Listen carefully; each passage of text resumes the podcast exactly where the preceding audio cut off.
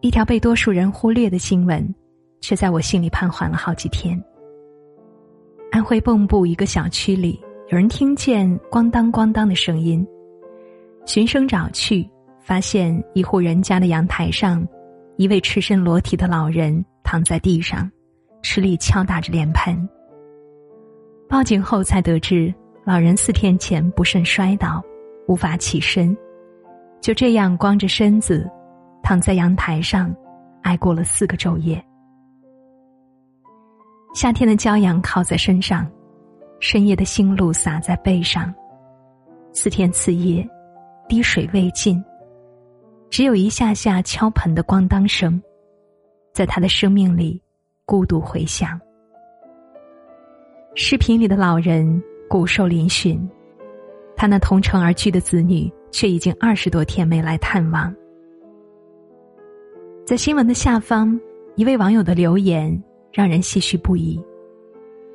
养大那么多子女，居然不如一个盆，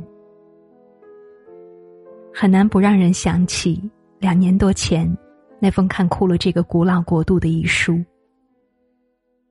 小青，我于昨晚走了，走时心如止水。这世道，无论达官贵人与无名小卒。均相互尔虞我诈，令人可怕。好在这大千世界很公正，人都是匆匆过客，无一幸免。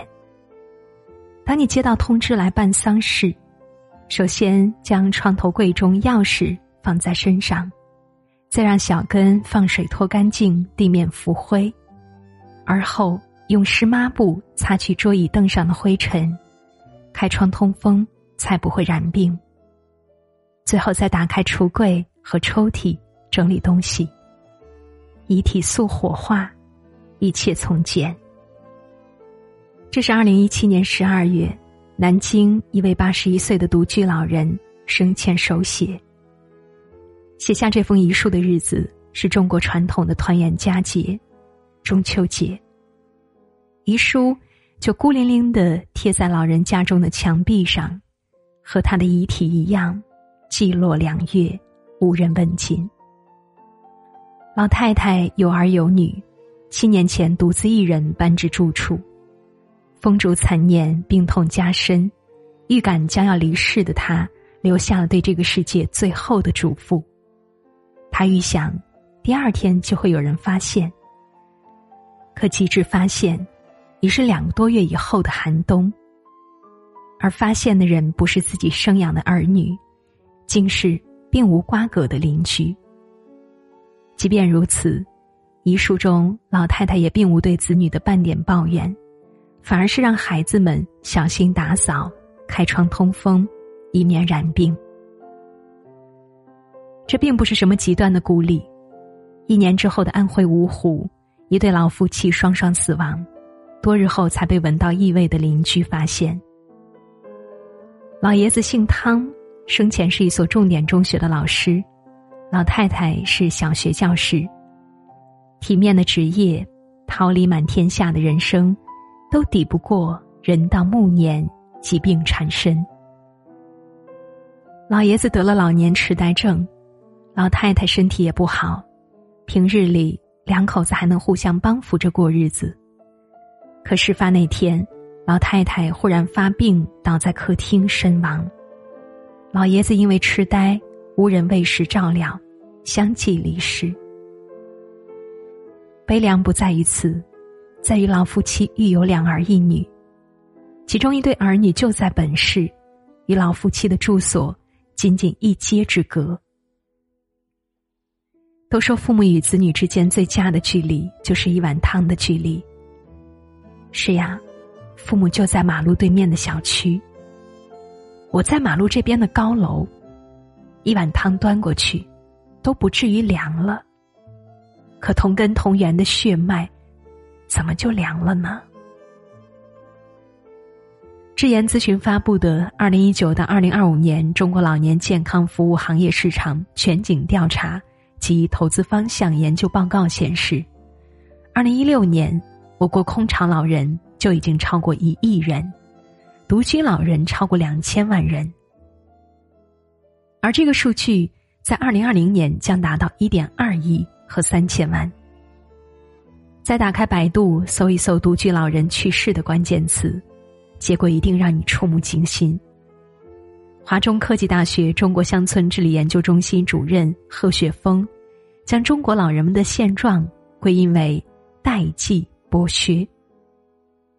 他们年轻时给孩子盖房、娶媳妇儿、看孩子，一旦完成人生任务，丧失劳动能力，无论是物质上或情感上，得到的反馈却少得可怜。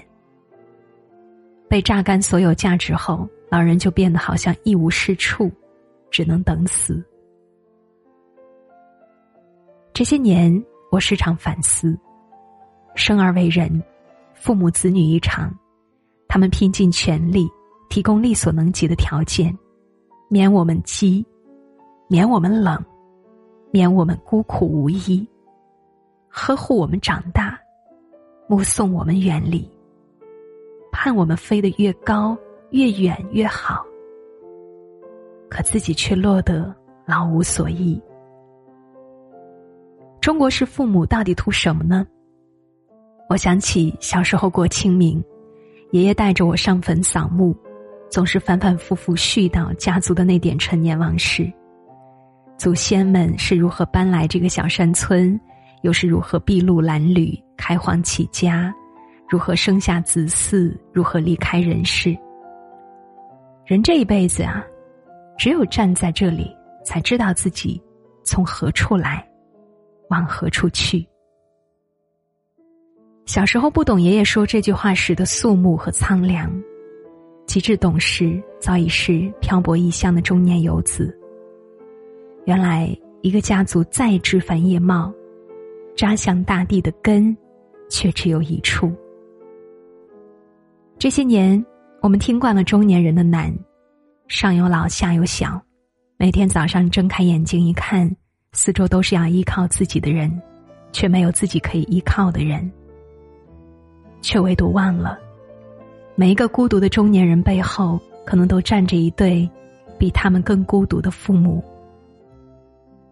中国式父母都有一句口头禅：不是孩子不孝顺，是他们太忙了。我也帮不上什么忙，不能再给他们添麻烦。可是你要明白，父母不拿孝顺绑架你，是父母的宽容和慈爱，你却不能因此心安理得的放任自己，就对父母不管不顾呀。因为生命是一场轮回，我们是父母的孩子，也终将会是孩子的父母，祖祖辈辈根源相系。永远不要因为走得太远，就忘了自己的根在何处，忘了人生的来路，忘了你今天怎么对待父母，明天你的孩子，或许就会怎样对待你。二零一八年十一月二十五日，上海一位吴姓老人临终前在医院立下了一份遗嘱：我的遗产留给女儿吴某一元，其余财产。包括房产一套，存款八十万，全留给陈女士。遗嘱中的陈女士跟老人非亲非故，是生前照顾他的保姆，来到家里也不过才三个月。多少父母跟这位上海父亲一样，女儿出生时老吴欣喜若狂，为了女儿的健康。把抽了几十年、戒了几十次都没有成功的烟给戒了。后来婚姻遭遇不幸，老吴放弃所有财产，只提了一个条件：女儿跟我。半夜发高烧，老吴抱着女儿去医院，途中心疼的流下泪来。女儿问爸爸怎么了，老吴不知怎么回答，便说：“爸爸好爱你，好爱你。”可是女儿总归要长大，有一天，她带着男朋友来到家里，就这样，一个陌生人把女儿带走了，然后结婚生子，然后渐渐不见，从一周一个电话，到一月一个电话，再到三个月一个电话。从半个月来看一次，到一个月来一次，再到三个月来一次，最后半年也未必能见一次。最令老吴难受的不在于此，而是女儿家到自己家不过一个小时左右的车程。岁月不等人，老吴终于还是老了，也病了。躺在病榻之上，老吴也曾指望女儿会想起从前，想起小时候父亲是怎么照顾自己的。可是住院的三个月里，女儿只匆匆来过两次，又匆匆离开。随后为他请来保姆陈女士，再也不曾露面。临终之际，老吴感叹：“五十年，不如三个月。”便立下了前面那份遗嘱。香港主持人梁继章曾经给自己的儿子写过一封信，他说：“我不会要求你供养我下半辈子，同样的，我也不会供养你的下半辈子。”当你长大到可以独立的时候，我的责任已经完结。以后你要坐巴士还是奔驰，吃鱼翅还是粉丝，都要自己负责。可是放眼当下的中国，吃穿用度、上学念书不算，结婚、买房、买车、生孩子、带娃、当保姆，能有几个孩子不肯老呢？没有几个人意识到，我们此生最大的金主其实就是父母。梁继章在那封信的最后写道：“亲人只有一次的缘分，无论这辈子我和你会相处多久，也请好好珍惜共聚的时光。下辈子，无论爱与不爱，都不会再见。是呀，下辈子。”无论爱与不爱，都不会再相见。父母子女一场，是几世修来的缘分，又是几世能报答的恩情。所以，请天下的每一个子女都千万千万要记得，不要让自己的孝心只值一块钱。好了，朋友们。文章到这里就结束了，有点沉重啊。是的，可怜天下父母心。希望我们都可以在父母健在的时候尽上自己的那一份孝心，不要等到树欲静而风不止，子欲养而亲不待的时候，再追悔莫及。